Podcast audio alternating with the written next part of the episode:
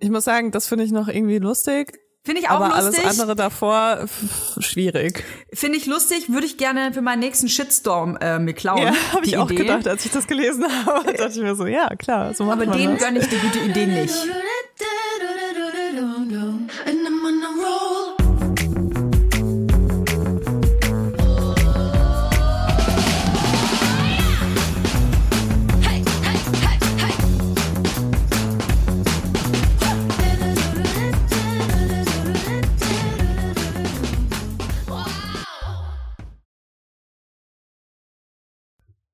Hallo und herzlich willkommen an einem Montag, an einem ganz besonderen Montag hier bei den Vibers mit Leila Lowfire und Toya Diebel.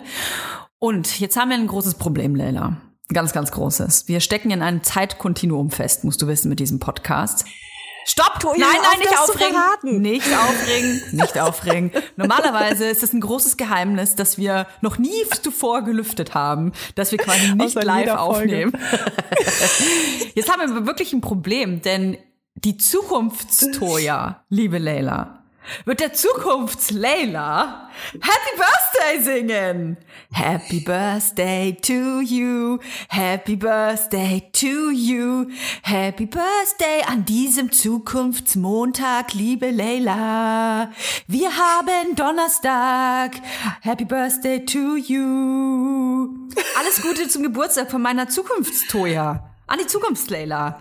Meine Zukunftsleila bedankt sich recht herzlich. Vielen Dank für dieses äh, wunderschöne Marilyn Monroe-artige Ständchen. 30, Leila. Äh, du bist quasi, deine Zukunftsleila ist schon 30 geworden. Du kannst noch, das ist ja das Tolle an diesem Zeitkontinuum, das wir hier pflegen. Du kannst quasi noch mal jede Scheiße vollbringen, die du als 29-Jährige tun wolltest. Ist geil. Oh, das Problem ist, ich äh, erledige meine Scheiße ja immer sofort, wenn sie mir in, in den Kopf kommt. Deswegen wüsste ich jetzt gar Verdammt. nichts, was ich noch machen kann. Verdammt. Ich habe äh, auf dem Weg hierher tatsächlich darüber nachgedacht, äh, was ich noch mache, bevor ich Dirty 30 werde. Aber Gibt ich so Abos so, vielleicht, die man so abschließen kann? Noch vor 30? Nee, ich glaube eher Abos, die man kündigt, weil man echt super viele Abos immer hat, oder? Ich habe das Gefühl, ich habe alles nur noch gemietet, ge geleast, ge oh Gott, abonniert. Ja. Da fällt weißt mir gerade ein, ich habe so ein scheiß Spiel. Also es ist nicht so, als würde eins meiner Kinder iPad spielen. Ich, das ist jetzt nur zufällig. Nee, also niemals. Ja. Nee, aber ich habe gehört, deine Kinder haben nur so ein Holz-iPad. das wir haben wir von von der Umwelt Layla geschenkt bekommen. Ja, es ist also so ein Holz-iPad und auf diesem Holz-iPad, da kann man halt so ein Pizza-Spiel ähm, spielen mit so Holztomaten und so und Holzkäse. Und ähm, mein Kind wollte aber so die Extended Version, diese Holzpizza gerne spielen, so dass ich ähm, so ein Testabo abgeschlossen habe.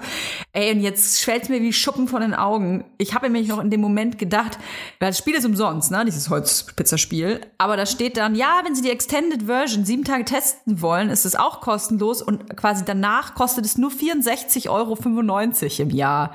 Und da habe ich mir dann wow. gedacht, ja, das vergesse ich aber ja nicht. Und ich glaube, ich. Jetzt haben wir diese Scheiße gekauft für ey, 65 glaube, Euro. Jedem Menschen, der jetzt gerade zuhört, fällt irgendein komisches Abo ein, was ja. die Person vergessen hat zu kündigen. Ich muss zum Beispiel erstmal hier meine E-Bike, meine Abo muss ich erstmal kündigen für den nächsten Monat, weil ich habe nämlich seit heute den, den Umweltmonat beendet. Ah. Ähm, ich habe jetzt genug CO2 gespart, um den Rest toll. des Jahres Auto zu ballern. Jetzt kannst du wieder, wieder dein, dein AMG, äh, die G-Klasse AMG wieder aus dem, aus dem Umwelthaus fahren. Ey, Toja, ich habe fast geheult, als ich eingestiegen bin. Mein Kind hat nicht verstanden, warum ich so ausraste. Ah, das, das ist richtig schön einfach. Ich habe einfach so ach, so eine Zeitersparnis. Wir hätten jetzt gar nicht aufnehmen können, hätte ich das Auto nicht. Wirklich? Weil ich einfach eine Stunde länger morgens brauche für alles. Weil ich, muss doch, ich muss doch mit dem Hund rausgehen, dann muss ich den Hund wieder nach Hause bringen. dann muss ich mit dem Kind entweder Krass. zur U-Bahn oder sonst irgendwas. Also es ist Ach, echt deswegen bist du U-Bahn gefahren. Leila hat mir nämlich ein Bild aus der U-Bahn geschickt und ich dachte mir so, oh, also krass, also Leila fährt mit dem Pöbel-Express, ist ja ein Ding. Du, ich, ich bin richtig volksnah unterwegs gewesen die letzten zwei Wochen. Nee, aber ich, also ich muss sagen, ich habe echt gebraucht. Ne? Also wenn ich das mal so ein bisschen zusammenfassen darf, es ist ja so, ich bin ja auch wenig wegen Panikattacken in Therapie und so. Ja, also ich ja. bin nicht der Mensch, der gerne Öffis fährt, weil sehr viele schlimme Dinge mir schon in Öffis passiert sind. Und es ist auch diesen Monat leider nicht ausgeblieben. Aber Also die erste Woche bin ich so gut wie gar nicht rausgegangen, wenn ich nicht unbedingt musste. Mhm. Und bin dann auch nur Taxi gefahren mhm. und dachte mir, mein ganzes Leben ist vorbei. Die zweite Woche war irgendwie okay, dann war ich in Portugal. Mhm. Da wurde ich äh, netterweise von meiner Mitarbeiterin überall hingefahren. Mhm. Und ähm, dann, als wir zurückgekommen sind jetzt die letzte Woche, bin ich eigentlich sehr viel ähm, Bus U-Bahn und S-Bahn gefahren und so. Was findest du am, also wenn wir so drei, ähm, wir machen drei Abstufungen, ja? S-Bahn, U-Bahn und Bus. So, was ist das, was du am wenigsten schlimm findest? Bus. Bus. Ja. Okay. Mm, am wenigsten schlimm finde ich ähm, S-Bahn. Okay. Echt? Boah, S-Bahn, tu ja, mir fallen sofort zehn Geschichten ein, ey. Ey, der Bus, Alter, ich, ich, ich habe das Gefühl, dass die Menschen, die Bus fahren, die fahren nicht S-Bahn und nicht U-Bahn. Das ist so eine ganz eigene Gruppe ja, ja, an, Öffi, an Öffi-Nutzer und Nutzerinnen. Das sind so Menschen, die haben super viel Zeit. Die nehmen einfach den Bus. Das dauert 50 Minuten das ist länger, so weird, aber die nehmen den. Ja, das ist wie so eine Reisegruppe. Ja, das, ich check das überhaupt nicht, wieso man überhaupt, vor allem in Berlin. Die, also in Berlin muss man ja dazu sagen, also die S-Bahn fährt ja sowieso immer außen rum, das ist eine Ringbahn halt quasi mäßig, ne? Es gibt auch andere S-Bahnen, Toja. Ja, und andere S-Bahnen und die fahren dann quasi die, diese Strecken zwischendrin. Also man kommt eigentlich mit der S-Bahn ähm, äh, so ziemlich überall hin. Und wenn du das nicht schaffst, dann noch vielleicht nee, man braucht auch schon U-Bahn. Genau, aber Bus ist halt wirklich. Vorher, wann bist du das letzte Mal S-Bahn gefahren, ganz ehrlich? Das letzte Mal S-Bahn bin ich gefahren 1900. ähm, ich glaube, da gab es nur zwei äh, S-Bahnen, die hießen S-Bahn 1 und S-Bahn 2. Ey, das ist wirklich lange her. Also ja, bestimmt eineinhalb Jahre oder so. Also ich kann dir sagen, es gibt so viele Orte, wo du in Berlin nur mit U-Bahn hinkommst. Aber ich bin sehr lange natürlich, ich bin sehr viele Jahre, also ich bin ja zehn Jahre ja, fast aber jeden man Tag verdrängt gefahren. das. Man verdrängt. Also ich finde S-Bahn auf jeden Fall am wenigsten schlimm. Den Bus, den verstehe ich einfach nicht, weil ich immer die Angst habe, auch wenn, wenn in einem Bus, wenn da irgendein Kloppi drin sitzt, also irgendjemand, der irgendwie da, keine Ahnung, der Crack rauchend da reinläuft und dir vor die Füße scheißt und irgendwie sein Pony mit dabei hat, sowas, was halt normal passiert in Berlin, dann denke ich mir so, in der S-Bahn, cool, kein Problem, ich laufe da jetzt einfach weiter, die Waggons sind ja meist meistens alle miteinander verbunden, gehe ich woanders hin, soll der da woanders in seiner Kacke tanzen. Und im Bus bist du gefangen, mindestens nee, eine Station nee. lang. Sehe ich komplett anders, Toja, weil im Bus hast du hast du eigentlich so einen Sicherheitsmitarbeiter oder eine Sicherheitsmitarbeiterin gleich dabei, weil der Busfahrer oder die Busfahrerin ist direkt vorne und wenn irgendwas ist, kann sie einfach vorrufen sagen, ey, der hat seinen Pony dabei hier. Aber, aber die Person weißt du? muss ja fahren. Und wenn wir ganz ehrlich ja, sind, ja. Aber die können anhalten, die Polizei rufen oder sonst irgendwas. Ich finde, ich fühle mich dort viel besser betreut als in der S-Bahn. Ich sag dir, in der S-Bahn sind mir schon so schlimme Sachen passiert und ich konnte nicht einfach irgendwo weggehen. Aber Busfahrer und Busfahrerinnen, also vor allem Busfahrer, ich behaupte es jetzt einfach, ich, ich stelle einfach die These auf, das sind ja so Menschen, also du musst ja sowieso, glaube ich, ein ganz besonderer Schlagmensch sein, um Berlin mit dem Bus zu fahren, ja? Also Busfahrer, Busfahrerin zu sein. Und wenn du das auch schon auf dich nimmst, ja? Dann hast du, glaube ich, so eine Fuck it out Attitude. Dann sitzt du da vorne drin und denkst dir, fuck you, macht einfach in diesem Scheißbus, was ihr wollt. Ich bin nicht für euch ansprechbar. Lasst mich bitte einfach in Ruhe. Finde ich nicht. Also, das, guck mal, das Flämmchen durfte letztens vorne in die Fahrerkabine klettern und die Türen aufmachen. Nee. Ich habe voll die lieben BusfahrerInnen getroffen jetzt die Wochen, wo ich irgendwie ab und zu mal Bus gefahren bin. Ja, du wohnst ja aber ja schon fast im ländlichen Bereich von Berlin. das kann man ja schon fast sagen. Aber das, das war ein Bus, der fährt überall lang. Also Jetzt in Berlin-Tempelhof, ja, da darf mal, also never ever hätte ich da den Busfahrer, die Busfahrerin nur ich glaube, ich hätte nicht mal Augenkontakt, Blickkontakt aufbauen dürfen. Ja, also ich hatte auch andere Leute. Also ich hatte auch einen Busfahrer, da wollte ich vorne einsteigen, weil ich mir noch ein Ticket kaufen musste. Und der hat mich einfach angeschrien, dass ich nach hinten gehen soll. ich hätte einsteigen soll. Da ich mir so, ja, dafür kaufe ich mir jetzt kein Ticket. äh, Leila, in der Mitte. Was ist bei dir in der Mitte? Bus findest du am wenigsten schlimm und dann? Äh, dann kommt S-Bahn. Nee, dann kommt Straßenbahn. Die haben wir nicht dabei, den unserer, in unserem Wettbewerb. Ach so. Ja, dann S-Bahn. Also U-Bahn ist für mich schon das, das heftig, die absolute ne? Hölle. Ja, ja, voll. Das Welche ist so Linie? unter der Erde. Boah, U8 am besten noch. Ja, U8, U8 ist, ich, für mich Horror. Ähm, aber ich finde auch alle anderen U-Bahnen scheiße, kann ich sagen. Außer vielleicht U5, das ist ja so diese Touri-U-Bahn. Ja, U1 Wobei. ist, glaube ich, auch noch, also U1 ist ja auch eine Touri-Bahn. Es ist ja so die Warschauer Straße bis Kudamm dahinter. Nee, nee, U10 ist das, oder? Oder wird die zu U1, U10, ich glaube, es ist das gleiche, oder? Die, ich glaube, die fahren nur unterschiedlich lang. Also unterschiedlich weit. Nee, es gibt gar keine U10, es gibt nur eine M10. Also, also wir waren mit denn das letzte Mal U-Bahn gefahren? Also die U1 ist halt Warschauer Straße, ne? Gestern. ne? Und das ist schon, ich muss schon sagen, okay. also da, wenn du da manchmal gerade so abends ja. dann über ein Kotti und so. Oh Gott. Mh, ja, und auch die S-Bahn dort. Girlie, da hatte ich auch schon echt. Mm. Aber du, du ja, ich kann wirklich, das ist hier so, sag einen Begriff und ich kann dir eine schlimme Geschichte dazu erzählen, wirklich. Es ist ja, es gibt ja auch einen Grund, warum ich, wow. Was ist passiert? Okay, Leila ich dachte gerade, es wäre eine ich dachte, es wäre eine Spinne, aber es ist, glaube ich, eine riesige Wanze. Guck mal kurz hier. Siehst du die? Ich kenne mich ja mittlerweile aus mit Tieren. Zeig mal. Ja, etwas näher. Das sind Fühler dran an dem Tier. Das ist keine Spinne. Meinst du, es ist eine Wanze? Biologin Toja Diebel. Ja, das hat so Fühler. Hat, ja, ich bin Peter Lustig für äh, hier fürs Dorf geworden. Also scheiß auf die S-Bahn, scheiß auf die U-Bahn. Käfer sind jetzt wichtiger. Ähm, ich kann dir sagen, Leila, ich hatte eine ganz, ganz krasse, ich weiß nicht, ob man es schon Phobie nennen kann, vielleicht schon. Vor allem, was so viele Beine hat. Also von Asseln, Spinnen. Ich finde, ey, ich kriege da sofort wirklich so einen Stich ins Herz und fange auch sofort das Schreien an. Instinktiv. Wie so, wie so ein kleines, verzogenes äh, Mädchen, das noch nie einen Grashalm gesehen hat. Auf jeden Fall, jetzt wohne ich ja seit äh, zwei, drei, Mo drei Monaten hier auf dem Dorf. Ey, und ich lasse die Spinnen jetzt einfach hier. Es ist so krass für mich.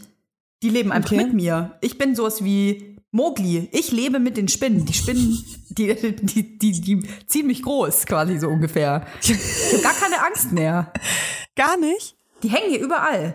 Ey, das okay. war am Anfang ganz schlimm für mich, aber also wir wohnen halt in der Nähe auch vom Wasser und so. Und du hast kapituliert. Einfach, ich habe ähm, deine, nee. deine Angst hat kapituliert. Ja, oder, ich habe re resigniert ein bisschen. Ich habe meine, ich habe sie, ich habe meine Spinnenfreunde angenommen. Wir leben jetzt miteinander. Gab es mal so eine Situation, wo du in Not warst und eine Spinne dir irgendwie ausgeholfen hat mit zwei Eiern oder so, weil du Eier gebraucht hast? Ja, oder? ja, ich hole Eier von denen am Wochenende. Ja. okay. Die helfen mir auch manchmal beim Wickeln. Naja, super. Oh, das wäre so cool, oder? Einfach so zehn Spinnen so. Manchmal ist es ein bisschen eklig, muss ich zugeben. Ich habe so eine Wäschekammer, da ist oben in der Ecke, da ist so eine besonders fette. Und äh, mein Freund hat mich nämlich angebrüllt, als ich eine, ich habe neulich eine getötet. Er hat gesagt, du kannst doch nicht die Spinnen töten, wir brauchen die, die fressen hier die ganzen Mücken und so, und das ganze Ungeziefer. Und ähm, da dachte ich, okay, Girl, alles klar, beruhig dich dann habe ich die beobachtet und ich sagte, die wird immer größer und die hat auch schon so einen dicken Hintern jetzt, so einen dicken Bauchhintern. Ich weiß nicht genau, was das für ein Körperteil sein soll. Meinst du, der Hintern ist dick oder meinst du, er ist genau richtig für die Spinne? Hey, wir sind, hier, wir sind hier total body positive auch für, äh, für Spinnen unterwegs. Ja, die war einfach Oder genau meinst richtig. Meinst du einfach nur einen Hintern, weil wir sind eigentlich body neutral, weißt die, du? Ja, die, die hatte einfach, die hatte halt einen Hintern und die hatte auf jeden Fall einen Bikini Body, weil die hatte ein Bikini an und hat einen Body. Also. Und diese Spinne, Leila, die hatte so ein eklig, also ich meine Neutral Body, also richtig dick, neutral mäßig. Und ähm, dann hat die da was gegessen gerade. Und jetzt ist mir aufgefallen, dass sie immer fetter wird, weil wir die ja in Ruhe lassen in ihrer Ecke und jetzt diese ganzen Viecher frisst, weil das ist die Wäschekammer. Vielleicht haben wir so viel Ungeziefer in unseren Unterhosen, ich weiß es nicht. Aber die, die lässt sich da richtig gut schmecken in der Ecke. Die zeige ich dir mal. Die, die, ich glaube, die ist da noch da, wenn du mich besuchen kommst. Der ist richtig gut da. Ja, krass, hat sie einen Namen? Ansonsten würde ich jetzt nämlich dazu aufrufen, dass unsere HörerInnen einen Namen für diese Spinne uns schicken. Ja, richtig. Ihr habt ja ein paar Attribute jetzt gehört. Ihr habt einen total neutralen Körper. Da dürft ihr gerne. Wir würden gerne noch was über ihren Charakter hören, weil das ist ja eigentlich das, was wichtig ist und zählt. du, bei Spinnen bin ich da total oberflächlich, ehrlich gesagt. Da geht's mir nur um die Neutralität des Körpers. Du, ähm, Leila, wir ähm, sprechen heute über eigentlich viele Dinge, die hier auf unserem Wisch stehen. Ich habe aber was mitgebracht, worüber ich unbedingt mit dir sprechen will. Und zwar Deutsche mhm. und Gabbana. Ah, mh, interessant. Wir haben vor paar Monaten, ich weiß gar nicht mehr in welcher Folge, wahrscheinlich ist vielleicht auch schon ein Jahr her, da hatte ich das mal angerissen, konnte mich aber an die Facts nicht mehr erinnern. Da hatte ich irgendwie angerissen, ja, ähm, und Deutsche und Gabbana, das, ach so, jetzt erinnere ich mich, so lange ist das gar nicht her. Da haben wir über die Kardashians mhm. gesprochen. Über die genau, Hochzeit. Über die Hochzeit. Und ich bin ja äh, große Kardashians-Enthusiastin. Ähm, ich gucke mir ähm, alle Folgen an. Das ist eine kleine Sucht irgendwie, die ich da entwickelt habe. Und jetzt ähm, ist mir auch eingefallen, warum ich das damals schon merkwürdig fand, dass die Kardashians eben, die ganze Familie hat in Deutschland Gabbana geheiratet geheiratet. Ja, die haben sich alle gegenseitig geheiratet. Keiner weiß genau, wer wen. Auf jeden Fall hat jetzt ähm, High Snobiety, die Seite, hat sich ähm, ein bisschen näher mit der Materie befasst und ähm, ich finde das sehr interessant, denn jetzt in der Mailänder Modewoche, sagt man nicht, ne? Fashion Week. Modewoche.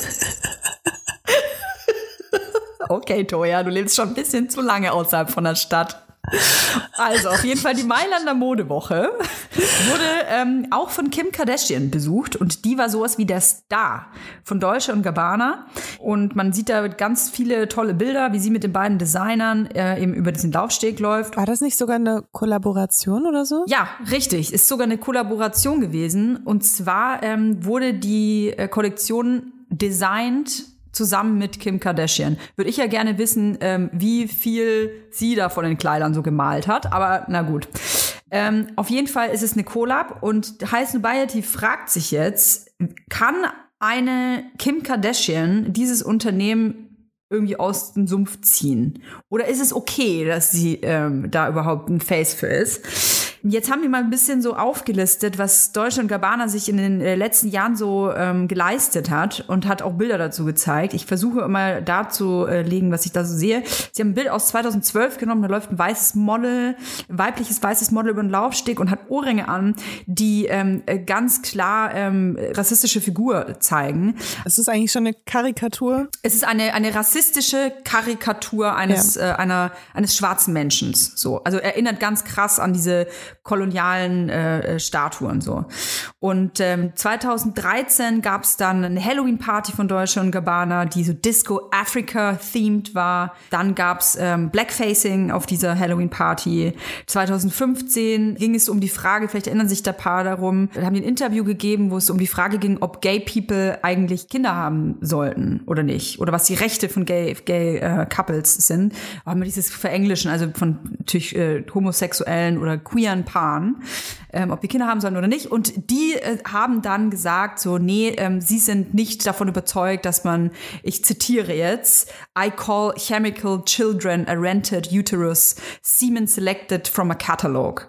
Also du siehst ganz klar sehr zynisch, was sie sagen. Also sie halten gar nichts davon, ähm, wenn ein Kind nicht aus einem Penis und einer Vulva und einer Befruchtung daraus entsteht. So was, was du auch gesagt hast, dass dich das ja total fasziniert. In der letzten Folge hast du es noch gesagt, ne? Ja, aber ich möchte mich trotzdem von so einer Aussage distanzieren. Ich habe nur gesagt, dass ja, ich das super Science-Fiction-mäßig finde, äh, was man alles inzwischen machen kann. Aber ich würde nicht sagen, dass die Kinder deswegen chemische Kinder sind. Ja, also krass, das ne? finde ich schon eine mega krasse Aussage. Vor allem frage ich mich gerade, wie ist das, äh, wenn es dann so, wenn das dann so ein Lusttropfen ist, der das Kind macht, ist das dann akzeptiert oder ist das also ab, ab wo fängt es das an, dass sie das komisch finden, das Kind? also muss, muss der Penis in der Vagina sein? Das haben sie leider nicht erklärt, aber es ist ganz klar in diesem Interview herausgekommen, dass sie sich auch queerfeindlich zeigen. Sind die hetero? Nein, die sind, die sind beide gay. Ja, aber wie, aber wie kann, ja gut, also konservative äh, Homosexuelle sind jetzt genau, auch keine Seltenheit. Es, genau, aber, gibt's ja auch. Also es ist ja nicht so, dass... Ja, ähm, das, wir, wir würden gerne weniger Rechte haben. Bitte. Können wir da irgendwas machen? Und unsere Mitmenschen auch.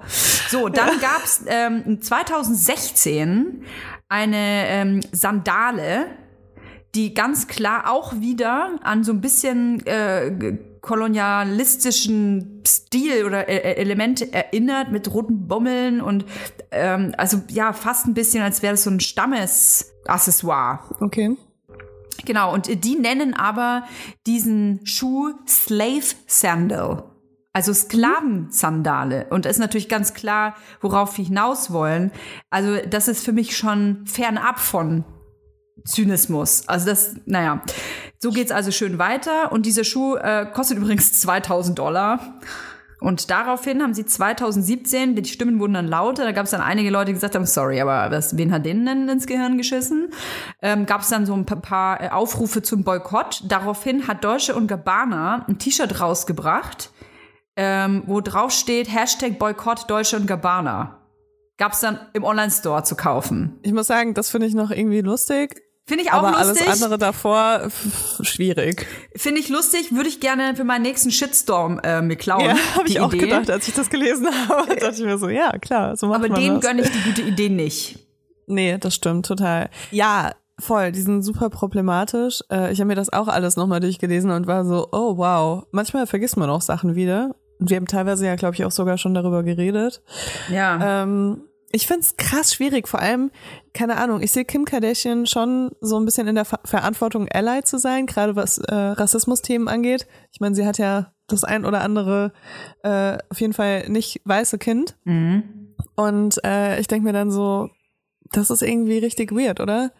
Stell dir vor, deine Mutter weird. arbeitet mit Leuten zusammen, die in der Öffentlichkeit halt eben so Sachen verteilen. Das, ich finde es sonst immer so schwierig, wenn man sagt, aber die, sie ist doch Mutter oder so. Aber mhm. das ist dann nochmal so eine andere Sache, finde ich. Da kommen wir gleich drauf. Ähm, die, die kleine Kirsche auf der Sahnetorte ist, dass ähm, Gabbana, sich dann auch noch äh, gegen China ausspricht, indem er bei jemandem in die DMs äh, reingeslidet ist mit einer äh, Message äh, China Ignorant Dirty Smelling Mafia.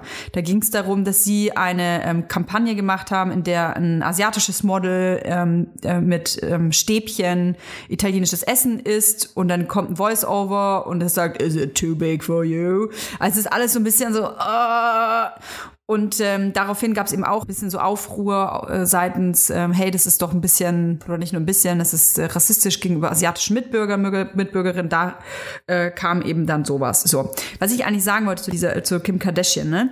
Was ich so, wo ich meinen faden Beigeschmack so ein bisschen sehe, ist, Kim Kardashian spricht sich doch eigentlich öffentlich auch für Diversität aus. Und jetzt passt auf. Aber irgendwie ja nur über ein kapitalistisches Sprachrohr und zwar über Skims zum Beispiel. Skims ist ja ihre Underwear-Linie, ne? Da gibt's ja alle Farben, ähm, was ja total geil ist. Also du kannst in jedem Shade of Color kannst du quasi deine ähm, Unterwäsche kaufen, was ähm, sicherlich ein krasser Fortschritt ist. Und dann auf der anderen Seite, also da, wo sie Geld verdient, ist sie quasi divers, weißt du? Weil sie dadurch Geld generieren kann.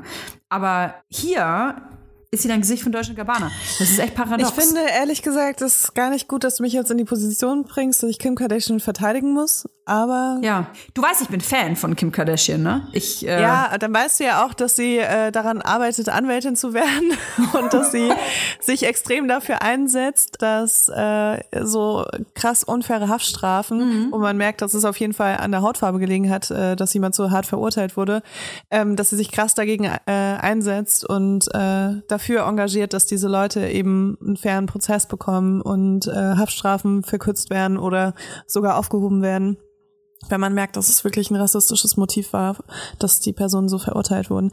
Also, und da muss ich sagen, da ist sie ja, also klar spielt das auch irgendwie in ihr Kapital mit rein, ne, mhm. wenn sie sowas macht, weil das ist natürlich eine gute Publicity für sie. Äh, aber äh, ich würde jetzt sagen, dass sie dadurch nicht so viel Geld verdient. Nee, das, ich stelle das auch überhaupt nicht in Frage. Ich finde. Ähm, nee, weil du meint, äh, weil du hast gerade gesagt, dass sie nur, wenn es um Kapitalismus, also wenn sie einen kapitalistischen so, Profit hat, mh, das, das macht. Und deswegen nicht. wollte ich nur, musste ich sie jetzt mal kurz verteidigen, weil sie halt mhm. halt auch sowas macht. Mhm. Was sie noch so macht, weiß ich nicht. Aber das weiß ich einfach. Deswegen wollte ich mhm. das nochmal sagen. Äh, mhm. aber klar, alles ist irgendwie PR und alles ist irgendwie Profit. Und die Kardashians sind einfach extrem gut darin, äh, den maximalen Profit aus Sachen rauszuholen. Und ich kann mir auch nicht vorstellen, dass die Sachen alle fair produziert werden. Deswegen ist es da eh schon wieder so, irgendjemand wird dafür, äh, dafür ausgebeutet und ich denke mal, es sind nicht weiße Leute ähm, dafür, dass die Sachen hergestellt werden.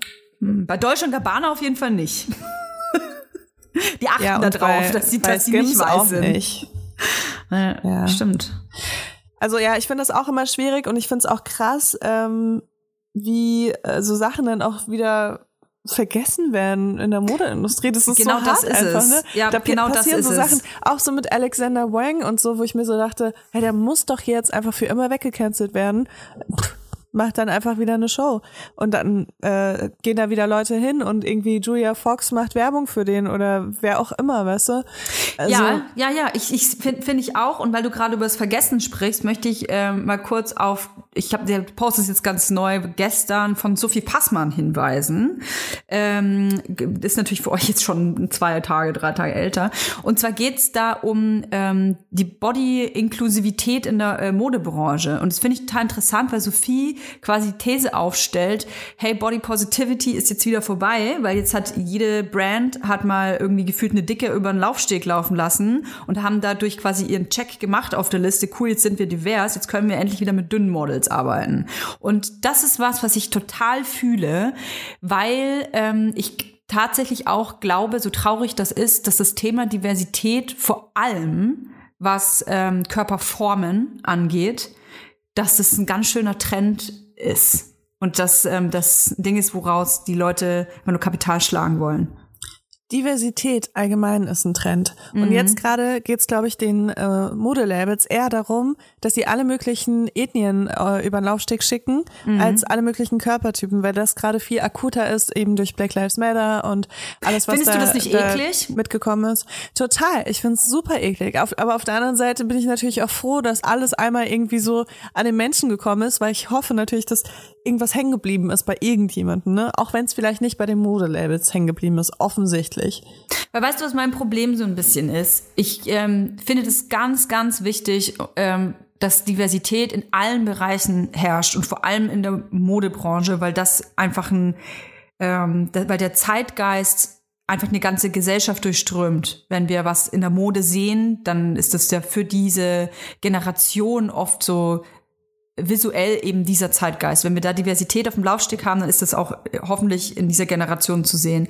Was mir aber so Bauchschmerzen macht, ist, dass ich das Gefühl habe, dass das, was du sagst, dass Brands einfach nur um des äh, Umsatzes willen Menschen jegliche Hautfarbe oder äh, Körperform oder mit einer Behinderung oder mit äh, Hautkrankheiten oder Gendefekten, was auch immer, einfach auf den Laufsteg ja, oder, schicken. Oder halt queer Leute, ne? Ja, also und die, ja aber die Geschichte dahinter Trend, ne? nicht. Die Geschichte ja, dahinter überhaupt, die interessiert das gar nicht. Da wird kein Euro dieses Umsatzes irgendwie an gewisse Gruppen gespendet oder supportet, sondern hey, nein, cool, guck mal, wir haben eine Frau ähm, ohne Arme im Rollstuhl auf dem Laufsteg. Guck mal, wir schicken die jetzt darüber in unserem, weiß es ich, äh, äh, Seiden-Designerkleid.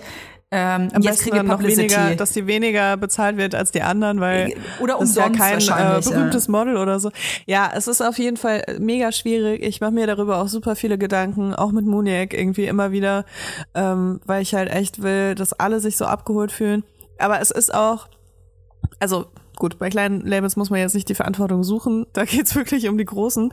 Ähm, weil wenn wir halt drei Models haben, kann ich halt nicht alle Menschen abbilden. Ich kann du? ein Model, also, wir machen Beanie, wir machen Beanies, ich kann ein Model buchen. Wir haben nicht mehr Kohle. Wir haben die Kapazität Ja. nicht. Ich kann ein Model. Was mache ich jetzt? Weißt du?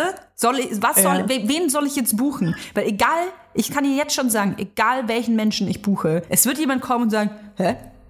Warum ist es nicht die Hautfarbe? Oder warum ist es nicht äh, mit, mit äh, diesen Attributen? Wird kommen.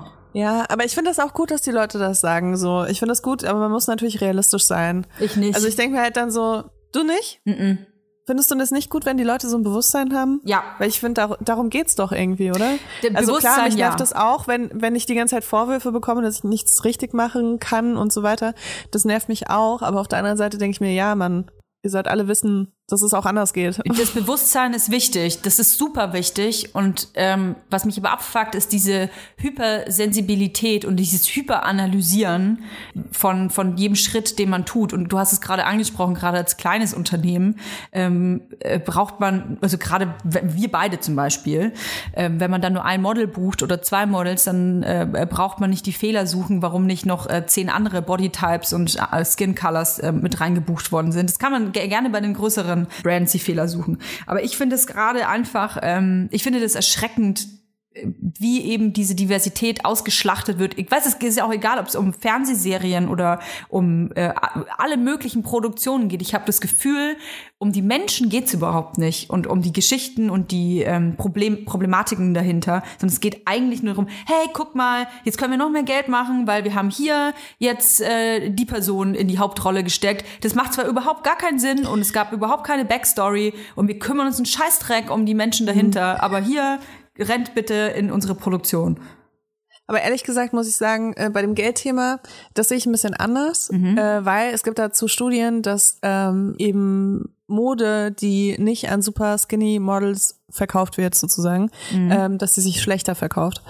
Ähm, da gibt es einfach wirklich Studien dazu, weil es, du kannst nicht innerhalb von zehn Jahren diese ganzen Bilder in den Köpfen von den Leuten ändern. Das funktioniert nicht. Das dauert lange. Deswegen Und deswegen schwappen die zurück wahrscheinlich, ne? Weil die gemerkt haben, sie verkaufen ja. nicht genug was, was die Labels halt machen, ist, die kaufen sich so ein bisschen frei von Schuld, finde ich. Ja, also das die ich sagen auch. so, hier läuft jetzt einmal äh, eine mit einer Größe 48 über den Laufsteg und dann sind wir jetzt erstmal wieder für fünf Jahre safe, dass wir nicht, ja. dass wir ja, nicht angezweifelt werden dürfen, was Body Positivity angeht. Und das genau dasselbe halt mit, aber hier, guck mal, wir hatten hier drei schwarze Models, oh guck mal, wir hatten hier mal eine Transfrau, die für uns gelaufen ist. Ja, genau. Und weißt du, die kaufen sich frei und dann haben sie so eine gewisse Zeit, bis sie das halt wieder machen machen müssen, so nach dem Motto. Also so sehe ich das eher bei den Labels. Aber das, wann ist es dass sie das machen? Wann, wie können wir das besser denn, wie können wir das besser erkennen, wenn uns eine Marke verarschen will? Oder irgendwann haben wir, du hast mir das Wort, glaube ich, erklärt, Tokenism, wenn man quasi sich ein Token nimmt. Äh, kannst du es vielleicht nochmal kurz erklären, für die Leute, die nicht wissen, was es ist? Ja, das ist halt zum Beispiel, wenn man eben ein schwarzes Model bucht und dann auf, äh, auf dieser Diskriminierungserfahrung von diesem Model ähm, sich sozusagen damit äh, so ein bisschen frei von der Verantwortung macht, dass man sich ähm, dass man sich gegen Rassismus einsetzt. Also quasi, also, hey, guck mal, wir haben hier eine Kampagne gemacht, äh, wir sind total frei von Diskriminierung, weil wir haben, guck mal, wir haben auf diesem Cover noch ein schwarzes Model gehabt. 2015. Genau. Und äh, wichtig zu sagen ist, also nicht jede Firma, also es macht natürlich dann auch wieder Leuten Angst, wenn, wenn man sowas sagt und die dann denken, aber wenn ich ein schwarzes Model buche, dann ist es Tokenism. Äh, nee, also es geht vor allem darum, dass so Sachen dann passieren, dass halt äh, die Strukturen dieser Firma trotzdem entweder rassistisch sind. Da hat noch nie eine schwarze Person gearbeitet. Genau, bei großen Konzernen, wenn dann irgendwie da so acht weiße Männer sitzen in der Runde, in der Chefetage und die aber dann halt irgendwie äh, eine schwarze Frau für irgendwas buchen, um nach außen hin so mhm. zu tun, als ob sie äh, divers wären oder offen oder sonst irgendwas, antirassistisch. Aber in diesen Strukturen halt gar, gar nicht äh, sowas stattfindet. Sowas ist Tokenism. Und das mhm. gibt's halt auch. Ähm, gibt's überall. Es gibt's nicht nur mit äh, schwarzen Personen, sondern es gibt's auch mit queeren Personen. Es gibt's mit allen Menschen, mit die Diskriminierungserfahrungen haben. Ja. Genau. Kann ich, kann ich eine kleine Geschichte erzählen? Ich muss es ganz aufpassen. Gerne. Ich darf keine Namen und keine ähm, äh, Produktionen nennen. Aber ein Bekannter von mir, der selber Türke ist, wurde äh, gecastet für eine Position. Elias Mbarek. Es geht natürlich um Elias Mbarek. Der ist, glaube ich, noch nicht der mal Türke. Nicht Türke. nee. Aber der, der wurde als Türke gecastet, was ich auch mega witzig finde. Bestimmt nicht nur einmal. Ja. Stimmt türkisch für Anfänger, ne? Ähm, ja, nee, also das es war, glaube ich, so sein Durchbruch, oder? Oh, sorry, ja? Du als Türke, Geschichte erzählen. Ey, eigentlich schon heftig. Als Türke, ne? Schon heftig. Naja, würde ich gerne mal wissen, was er heute darüber sagt oder ob er einfach darüber lag. Wir können ihn mal fragen. Naja, anderes Thema. Und zwar, ähm, also es geht auf jeden Fall um einen ähm, Bekannten von mir, der Türke ist und ähm, die Produktion hat gecastet und zwar ein Couple. Also es ging um eine Frau und einen Mann soll gecastet werden. Und ähm, in der Redaktionsbesprechung, ich sage jetzt nicht, um welchen Sender es geht, wurde gesagt, ja, also die Frau, die wir haben, ja, die ist ja jetzt äh, eine Deutsche. Ähm, ganz kurz, der hm, hm, hm, ähm, was hat denn der für hat der, hat der Migrationshintergrund? Ja, oder? Ähm, das wäre schon, das wäre schon gut. Äh, ist der so richtig Türke? die wollten quasi auf dem Papier sicher gehen. Das war total, denen war das scheißegal. Die haben auch gar nicht nachgefragt, ob er irgendwie ähm, was die Hintergründe da sind oder ob er irgendwas anderes noch kann oder was seine Stärken sind oder wie er da überhaupt, ähm, was ihn da sonst noch ausmacht, sondern es wurde quasi eigentlich nur geguckt, wir haben hier eine deutsche Frau, eine weiße deutsche Frau, jetzt brauchen wir, der Typ muss irgendeinen Migrationshintergrund haben, könnt ihr das mal kurz äh, aufzeigen, was genau? Das war irgendwie, wo ich dachte, auch dachte, Alter, cool. Genau, das ist so bezeichnend. Das ist dann Tokenism. Mhm. Ja, wobei ich sagen muss, äh, ich finde das dann teilweise auch wichtig. Also ich weiß jetzt nicht, ob es um eine Schauspielrolle ging oder so. Ne? Nee. Mm. Nee? Ach so, okay. Das klang jetzt für mich so. Vielleicht, weil ich Elias im Barek mit reingeworfen habe. Aber ähm, was ja eben voll oft ist, ist dann, du hast dann eine Rolle irgendwie von einem Türken oder Araber und die wird dann aber mit jemandem besetzt, der halt nur ein bisschen dunkler aussieht, weißt du? Also sowas finde ich halt auch richtig schlimm. Da, da kommt dann der Martin, der irgendwie durch komischen Zufall äh, dunkle Haare hat und der spielt den dann. Weißt du? Ja, gut, das also ist natürlich schon immer, ist schon immer so gewesen, ne? Also auch in dieser, ähm, jetzt trifft man ein bisschen wurden ab, auch die Frauen von Männern gespielt, also. Stimmt, warum fangen wir weißt damit eigentlich wieder an? Das fände ich gut.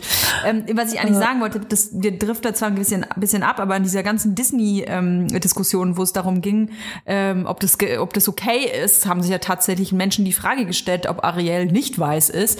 Ähm, gab es ja auch viele ähm, Rückblicke auf alte Disney-Produktionen, wo gezeigt wurde, so, ey, bis zu einem, bis vor kurzem haben auch andere Ethnien nur Weiße gespielt. Also egal, ob das eigentlich ein, äh, ein Perser sein sollte oder es waren immer Weiße, die diese Rollen äh, gespielt haben. Warum wird sich jetzt aufgeregt? Und ähm, ich weiß gar nicht, wie wir denken ja auch kommen, immer noch, Jesus wer weiß, weißt du? Ja, wie Jesus, ja. Schwede. Überall, ja, überall so weiße, weiße Jesus-Figuren. Äh, und wir wissen ja, wo er geboren ist. Also keine Ahnung, es ist schon. Wäre weird, sagen wir mal so. Da wäre auf jeden ja. Fall was Komisches passiert, ja. Ja, naja. Du, wenn wir jetzt gerade hier eh so in einem Rant sind, ich mhm. äh, habe noch so ein kleines Update für was, was wir auch mal in der Folge besprochen haben. Äh, letzte Woche wurde nämlich Achim Lippert oh, verurteilt. Oh, diese, ich will diesen Namen nicht mehr mehr hören. Ja. Erklär noch mal ja, kurz. Ähm, ich finde es aber wichtig, dass man diesen Namen nicht vergisst, weil ja, Achim immer noch über 9000 Follower auf Instagram hat und ich frage mich, ähm, ob er seinen Job noch weitermachen wird, wenn er wieder aus dem Gefängnis kommt. Und es ist ja auch gar nicht lange hin, ne? Bis er wieder frei nee, ist. Ähm, er wurde für vier Jahre und zehn Monate verurteilt, aber er sitzt schon äh, einige Zeit in U-Haft, deswegen, das wird ja dann angerechnet. Deswegen ist es nicht mehr lange, bis er wieder ähm, aus dem Gefängnis kommt. Achim Lippert wurde äh, verurteilt für äh, schweren Kindesmissbrauch. Mhm. Tatsächlich. Mhm. Also er wurde in sehr vielen Fällen angeklagt dafür. In einigen konnte man ihm das nicht mehr richtig nachweisen, aber in anderen konnte man das. Und ähm, das ist auf jeden Fall krass, weil Achim Lippert ist Kinderfotograf, äh, der renommierteste Kinderfotograf, würde ich sagen, den es so gibt. Und hat sogar Kampagnen gegen die ähm, sexualisierte Gewalt von Kindern mitproduziert. Muss man sich mal vorstellen. Genau. Die Bilder ja. hat er geschossen für diese Kampagne von Inno Innocent in Danger. Er hat systematisch äh, Kinder und auch Familien, also die Eltern der Kinder auch manipuliert, mhm. um äh, Kindern nah sein zu können. Und das ist wirklich sowas Schreckliches. Deswegen finde ich, man darf diesen Namen nicht vergessen. Denkt daran, wenn ihr irgendwo vier Jahre, Credits ne? seht unter einem Foto. Äh, vier Jahre und zehn Monate, genau. Ich glaube 15 Monate oder so hat er schon gesessen. Boah, ey, das ist ich. Und das, das Krasse ist, ist auch jetzt so nach wütend. dem Urteil durfte er rausgehen. Er kriegt jetzt Post und dann dann muss er erst ins Gefängnis. In, ja, in den Monaten ja, ja. dazwischen kann er jetzt halt oder ich weiß nicht, wie lange das dauert. Vielleicht ist auf freien Fuß, ja. Ja. Genau. Ja, ich kann ehrlich gesagt, ähm, es gab ja schon Fälle, dass diese Menschen dann einfach verschwinden zufälligerweise oder dass sich selbst irgendwie was antun oder so. Ich bin gespannt, ob das einfach so, ob der einfach so, okay, danke, ich habe mir jetzt dann zu Hause noch ein paar Müslischalen gemacht, ich gehe jetzt dann mal in den Knast für vier Jahre. Kann mir irgendwie nicht vorstellen. Und was ich übrigens total erschreckend finde, ähm, ein Kumpel von mir hat äh, gepostet, cool, ein Kumpel wurde von mir vor kurzem für die gleiche Haftzeit ähm, für Koks eingebuchtet. Der hat mit Koks gedealt, nur für vier Jahre. Ich will, ich will euch nicht unterstützen, wenn ihr ein Koks-Imperium aufbauen wollt. Aber es ist schon krass, dass das Strafmaß für sexualisierte Gewalt an Kindern so gering ist, muss ich echt sagen. Ja, Wahnsinn. Wir haben übrigens den gleichen Kumpel, Toja. ich muss sagen. Wieso guckst du auch? Aber ich bin's. Um, ja. Ich habe jetzt nach meinem Umweltmonat muss ich jetzt äh, hier äh, Selbstisolationsmonate machen. ah, kann man dann nochmal so viele Späße drüber machen. Ja, und ein Thema hatte ich auch noch mitgebracht. Äh, Gerne. Ich war nämlich gestern auf der Demo, auf der Iran-Demo in Berlin. Mhm. Und äh, ich hatte wirklich das Gefühl, bevor ich dahin gefahren bin, dachte ich so, oh mein Gott, alle Menschen, die ich kenne, sind da. Weil ich die letzten Tage so viele Leute gesehen habe, die darüber gepostet haben, über diese Demo. Und ich mir dachte, ah ja, cool, voll easy, ich treffe da bestimmt ganz viele Leute. Mhm. Hm, es waren echt nicht viele Leute da. Und ich habe jetzt auch verstanden, weil ich, ich habe so äh, hier, äh, Nega Amiri hatte auch gepostet, ähm, äh, also so einen richtigen Rant, äh, wie sie das so krass findet, dass äh, der Feminismus dann bei äh, bei den Frauen im Iran aufhört sozusagen, also unser, Femi unser westlicher Feminismus, mhm. dass halt sich viel zu wenige Leute engagieren und so weiter. Und ich dachte die ganze Zeit so, also ich find's gut, dass du dich so krass engagierst, aber ich habe das Gefühl, alle reden darüber gerade. Ja, ne? ich auch. Ich und auch. alle, alle kümmern sich darum und alle fühlen mit und alle posten irgendwelche News und äh, sagen, wie man helfen Oder kann. ist es unsere Bubble? es ist total unsere Bubble. Ich war auf dieser Demo, ich komme dahin, ich denke mir so, boah, das sind halt vielleicht 300 Leute. Was? Also es waren, es waren so wenige Leute. Ich dachte, weißt du, Brandenburger Tor, Demonstration, ich dachte, das ist so äh, Love Parade oder so, weißt du? ja, ja. Ach, Und krass. es war echt überschaubar. Und also ich stand in der letzten Reihe und ich konnte noch hören, was sie gesagt haben, so. Keine Ahnung. Also ich fand es auf jeden Fall krass. Ich wollte das nochmal sagen, weil ich glaube, oft wird das so, ähm, wird das irgendwie so äh, falsch eingeschätzt, weil man halt eben in dieser Bubble ist, wo sehr viele AktivistInnen unterwegs sind. Und ich muss auch sagen, ich habe auch super wenig auf Instagram zum Iran gepostet, einfach weil es ein Thema ist, was mir krass schwerfällt, emotional auch. Aber ich glaube, ich muss es ja auch wieder ändern, weil das gestern mit der Demo, das hat mich so schockiert. Ich dachte so, es ist okay, wenn ich mir mich da so ein bisschen rausnehme, weil alle anderen darüber posten. Aber jetzt Aber sprichst du ja quasi von einem Aktivismus, der vermeintlich online in unserer Bubble stattfindet, ähm, der nicht übertritt in die reale Welt. Und ich glaube, das ist aber was, was sowieso ähm, heutzutage, das sind zwei verschiedene Welten. Ich glaube, dass der kleinste Bruchteil von den Menschen, die online in die Tasten hauen, auch dann vor die Tür geht und sich vors Brandenburger Tor stellt. Die Frage, ja, ich verstehe total, was du sagst. Ähm, ich Also ich verstehe auch, wenn man nicht auf Demonstrationen geht, ne? Also ich gehe auch nicht gerne auf Demonstra Demonstrationen. Ich mag keine Menschenansammlungen. Äh, ich mag es nicht draußen mit Leuten irgendwelche Parolen zu rufen. Ich finde das irgendwie, ich fühle mich unwohl damit. mein Kind hat mich gestern dauernd dazu gezwungen zu klatschen. Jedes Mal, wenn die geklatscht haben, meinte das Flämmchen so, Mama, klatschen, jetzt! Und ich war da so und musste irgendwann sagen, so du, ganz ehrlich, ich klatsch halt nicht jedes Mal mit so. Also ich bin irgendwie nicht so, ich fühle mich da einfach nicht so wohl. Aber gestern dachte ich mir, das muss einfach so sein und ich muss da jetzt hingehen und das ist irgendwie so so ein großer Teil von mir und ich habe irgendwie auch die letzten Tage hatte ich immer wieder so Gedanken so boah krass wenn es wirklich also wenn es wirklich eine Revolution geben würde dann könnte ich einfach in den Iran reisen was so krass ist für mich dieser Gedanke da dass das irgendwie möglich wäre. Weil ich meine, ich könnte jetzt auch vielleicht einreisen. Ich hatte einfach nur wahnsinnig große Angst, dass mir irgendwas passiert dort, weil, also, dass mir durch staatliche Bedienstete irgendwas passiert, weil ich halt, wenn man auf meine Karriere guckt, äh, nicht ganz so islamisch vorzeigbar gehandelt habe in vielen Situationen. Und ich Angst hätte, dass mir das zum Verhängnis wird. Ja, aber du sprichst doch genau das an, ähm, was so, jetzt muss ich es nochmal benutzen, dieses schöne Wort. Ich mag es tatsächlich sehr gern. Es ist doch der Zeitgeist, ähm, der äh, gerade herrscht, dass ein Aktivismus eigentlich nur im Netz stattfindet und die wenigsten Leute über das Auswechseln eines Profilbilds oder ähm, ein Herzchen unter einem Bild oder einem Post, ähm, also dass sie mehr machen. Ich will niemandem zu nahe treten, ne? aber es ist nun mal so, dass die meisten Leute nicht verstehen, dass Aktivismus oder das Engagement für oder gegen etwas nicht bedeutet, ich poste ein Herzchen irgendwo unten drunter oder gebe ein Like. Das reicht nicht. Ja, gerade bei dem Thema, ich meine, da sterben halt jetzt gerade täglich Leute auf Demonstrationen, weil, weil sie halt rufen, dass sie den Diktator nicht mehr haben wollen und äh, die Islamische Republik nicht mehr in dem Ausmaß auf jeden Fall haben wollen. Und die sterben einfach auf der Straße, weil sie demonstrieren gehen und wir können hier einfach demonstrieren und sind sicher. Ich hatte gestern mein Kind dabei und Mhm. habe mir zu keinem Zeitpunkt Gedanken darüber gemacht. Und dann denke ich mir so, aber wenn die Leute dort doch schon nicht demonstrieren können und das trotzdem machen, dann müssen wir das doch hier irgendwie tun, um so ein bisschen Solidarität zu zeigen. Also ich bin echt nicht, ich gehe echt nicht bei vielen Sachen auf die Straße und bin sonst auch eher so, dass ich mir denke, okay, dann gucke ich, wo ich irgendwie Geld hinspenden kann oder was ich irgendwie posten kann, um Leute zu informieren und so. Ich bin da auch eher online, würde ich sagen. Ähm, aber bei dem Thema, klar, ich stecke da halt auch viel mehr drin, emotional. Deswegen, aber ja, ich hätte mir einfach gewünscht, dass mehr Leute da gewesen wären. Ja, es ist, sind äh, gerade crazy times. Wir haben auch gar nicht darüber gesprochen, dass ähm, der Faschismus jetzt endlich wieder da ist. Das ist ein kleiner Scherz. Ähm, Nächster Punkt auf nächster unserer Punkt. Liste.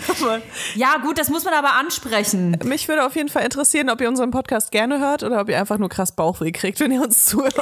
Ja, ich, ich verstehe. Ich glaube, die Folge ist echt ziemlich anstrengend, auch weil so, äh, weil wir viel durcheinander und es sind noch viel schwere Themen und so haben wir jetzt angesprochen. Aber nichtsdestotrotz, ich glaube, ähm, ich gehe geh mal nicht davon aus, dass es Menschen gibt, die sich alleine durch unseren Podcast informieren.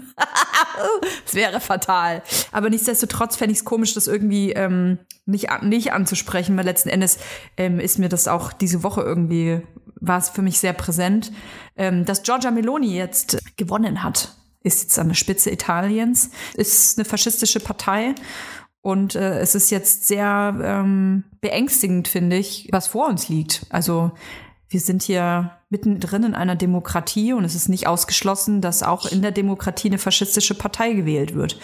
Da bin ich jetzt ähm, gespannt, ob das Land verloren ist oder nicht und was das auch für ein, äh, was das für eine Auswirkung auch auf Europa hat. Ne? Wir werden es sehen. Gleichzeitig ist in Schweden auch eine rechtsextreme Partei zweitstärkste Kraft geworden. Ja, ich glaube, es geht auch so also, weiter, ehrlich gesagt. Ich will jetzt hier nicht, ja. ähm, ich glaube, das geht jetzt, äh, ich, bitte verstehe mich nicht falsch, ich will jetzt hier keine Schwarzmalerei betreiben, aber ich glaube, dass ähm, das jetzt so weitergeht. Ja, auf jeden Fall. Also informiert euch da auf jeden Fall immer auch selbstständig. Äh, es gibt da genug Artikel zu wir könnt auch einfach immer gucken, immer so äh, Begriffe googeln und dann auf News gehen. Das ist immer ganz gut, wenn ihr euch da noch ein bisschen weiter informieren wollt. Ähm, es ist auf jeden Fall was, was man krass beobachten muss, auch wenn das irgendwie mega schmerzt. Also gerade für unsere Generation, glaube ich, ist es echt hart. Und vielleicht ist es auch Bubble-Denken. Ich weiß es nicht. Ey, meine Frage, ne? Also so eine, so eine moralische Frage. Ähm, wenn man mit dem Regime eines Landes nicht konform geht, ne? ich weiß gar nicht, ich glaube, wir haben sogar schon mal drüber gesprochen, äh, vor vielen, vielen, vielen Folgen.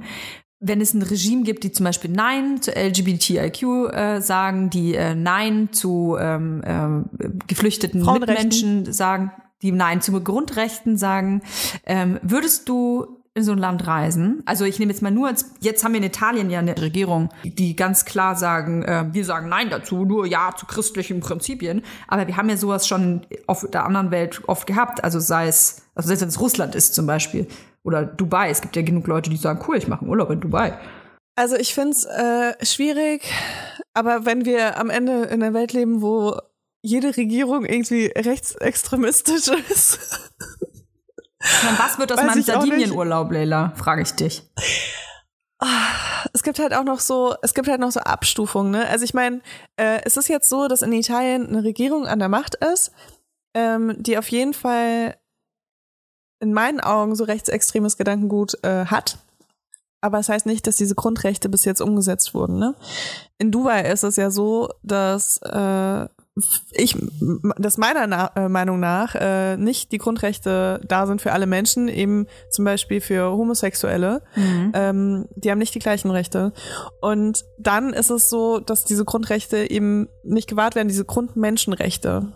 Und dann finde ich das, finde ich das sehr schwierig. Aber ich bin auch so, keine Ahnung, ich würde halt nicht einfach so in dieses Land reisen. Wenn ich jetzt irgendwas Wichtiges zu tun hätte, würde ich das nochmal abwägen. Aber kein weißt Urlaub? Du? du würdest jetzt keinen Urlaub mehr in Italien machen? In Dubai nicht. Ach so, Entschuldigung. Ja, in Dubai, in Gottes Willen, nee, in Dubai auch nicht. Nee. Gut, Dubai hat mich vorher auch noch nicht gereizt, ne? Also vorher. es gab kein vorher, aber also bevor, bevor ich das wusste, meine ich.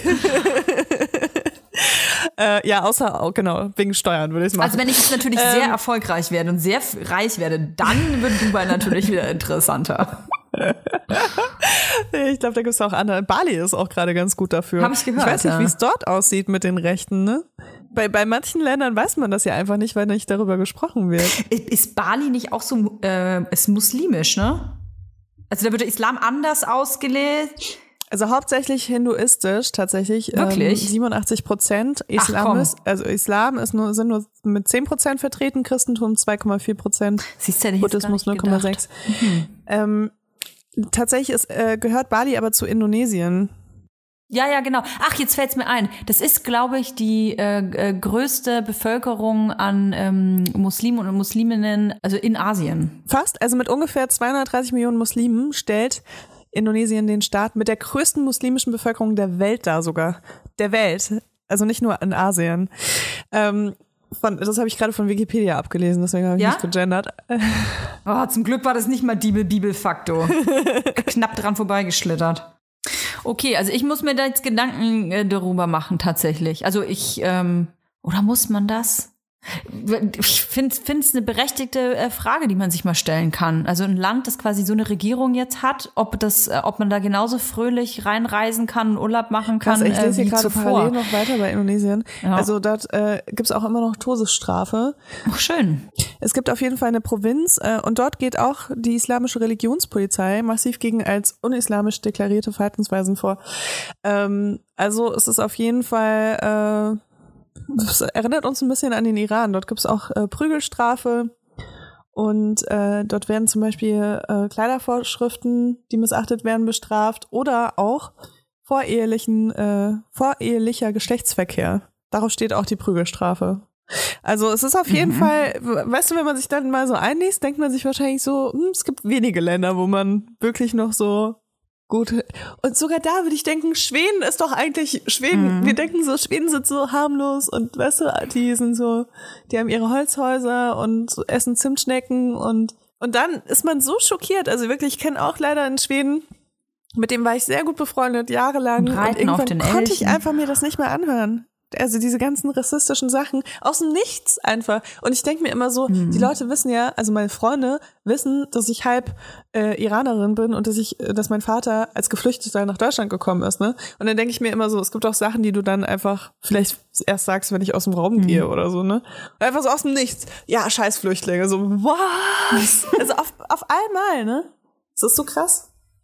Ich frage mich manchmal auch, wie das in den äh, Staaten war, oder gewesen sein muss, als äh, Trump Präsident wurde und auf einmal hast du gemerkt, wer alles in, in deinem Freundeskreis irgendwie so, so Gedanken teilt. So weißt du, das ist doch so krass, das ganz geil finde, wenn ne? du jemanden mhm. eigentlich auf eine ganz andere Art kennenlernst mhm. und dann merkst du so, ihr habt überhaupt nicht die gleichen Werte. Im Gegenteil. Das finde ich, das, ich finde das immer ähm, ich weiß nicht, ob das verletzend das richtige Wort ist, wenn ich merke, das passiert irgendwie in meinem näheren Umkreis, egal in welcher Verbindung jetzt, aber immer wenn es eine Person ist, mit der ich mich schon öfter auseinandergesetzt habe und die sagt sowas, dann ist das, als hätte ich so einen leichten, ganz leichten Kick in die Magengrube. Ich weiß nicht, ob du weißt, was ich meine. Voll. Man fühlt sich verraten. Also gerade wenn es um so Themen geht wie Frauenrechte, also so Sachen, die uns halt selbst betreffen, ja. ne? Also so Frauenrechte oder. Ja, und du bist ein bisschen hilflos, auch weil man dann sich denkt, okay, wenn ich jetzt, vielleicht kennt man das auch so von Familiendiskussionen oder so, eine Person sagt was und dann kriegst du diesen Kick in die Magengrube und dann denkst du dir, okay, hakst du jetzt ein und grätscht da rein und machst einen riesen Topf auf, weil wo, also es ja, gibt ja manche ich, Aussagen, ich weiß, was du meinst. Also wo es gibt fängst Leute, du an? Mit denen diskutiere ich nicht mehr, auch mit Familienangehörigen teilweise, wo ich mir so denke, genießt ihr mal eure letzten Jahre auf diesem Planeten. Ihr müsst diese Diskussion jetzt nicht mit mir führen, weil ich wüsste nicht, wo ich anfangen soll. Es gibt so viele Themen, die da irgendwie offen sind. Ähm, und dann gibt's aber Leute, wo ich mir denke, nee, das kann ich nicht akzeptieren. Da muss ich jetzt so lange auf diese Person einreden, bis ich irgendwie das Gefühl habe, ich habe hier sowas bewegt. Und das ist natürlich total schlimm für alle Beteiligten und frustrierend. Oh, ich, ich kann das nicht, Toja, ne? Ich kann wirklich niemanden in meinem engeren Umfeld haben, bei dem ich das Gefühl habe, so Grundmenschenrechte einfach werden nicht geachtet oder werden nicht unterstützt. Mhm. Ja, das weißt du, was, was mein Problem ist, manchmal, ich komme jetzt wieder auf diesen Familien, auf diesen Familientisch zu sprechen, weil ich glaube, dass die meisten von uns sowas kennen. Wenn dann jemand eben was dazu sagt, wir haben heute über viele Themen gesprochen.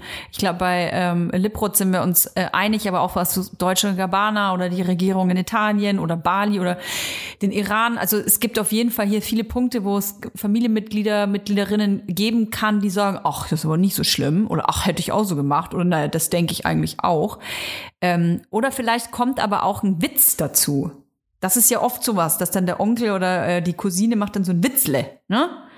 Und das ist dann so eine Situation, wo man, wo ich mir dann oft dann die Frage stelle, so, wenn ich jetzt eingrätsche, dann gibt's ein Riesenfass, das geöffnet wird, oder schlucke ich's runter und denke mir, ich halte das aus. Also es gibt ja Themen, wo ich ja, ganz Meinung. fest der Meinung bin, man muss Meinungen aushalten. Allerdings ist halt eine Genau, allerdings ist natürlich ein ähm, Infragestellen eines Menschenrechts ist halt keine Meinung, sondern es ist Diskriminierung oder Rassismus. Geht auch.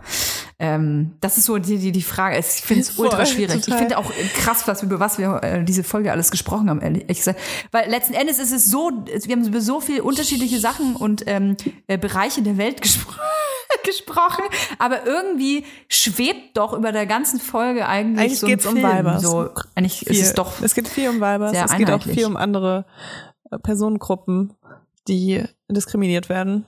Ich finde, es geht, eigentlich geht es um Patri ums Patriarchat hier. Es geht um, äh, um alte weiße Männer. Sagen wir es doch einfach, wie es ist. ja richtig, richtig. Ich, ich möchte eine Sache, du hast gerade eine Frage gestellt, ich möchte sie kurz beantworten. Wie geht man mit so Sachen um, wenn Leute Kommentare sagen? Und das Beste ist immer noch zu Okay, fragen, gerne. wie meinst du das? Ja, Es ist einfach wirklich, es ist das Simpelste aller Zeiten.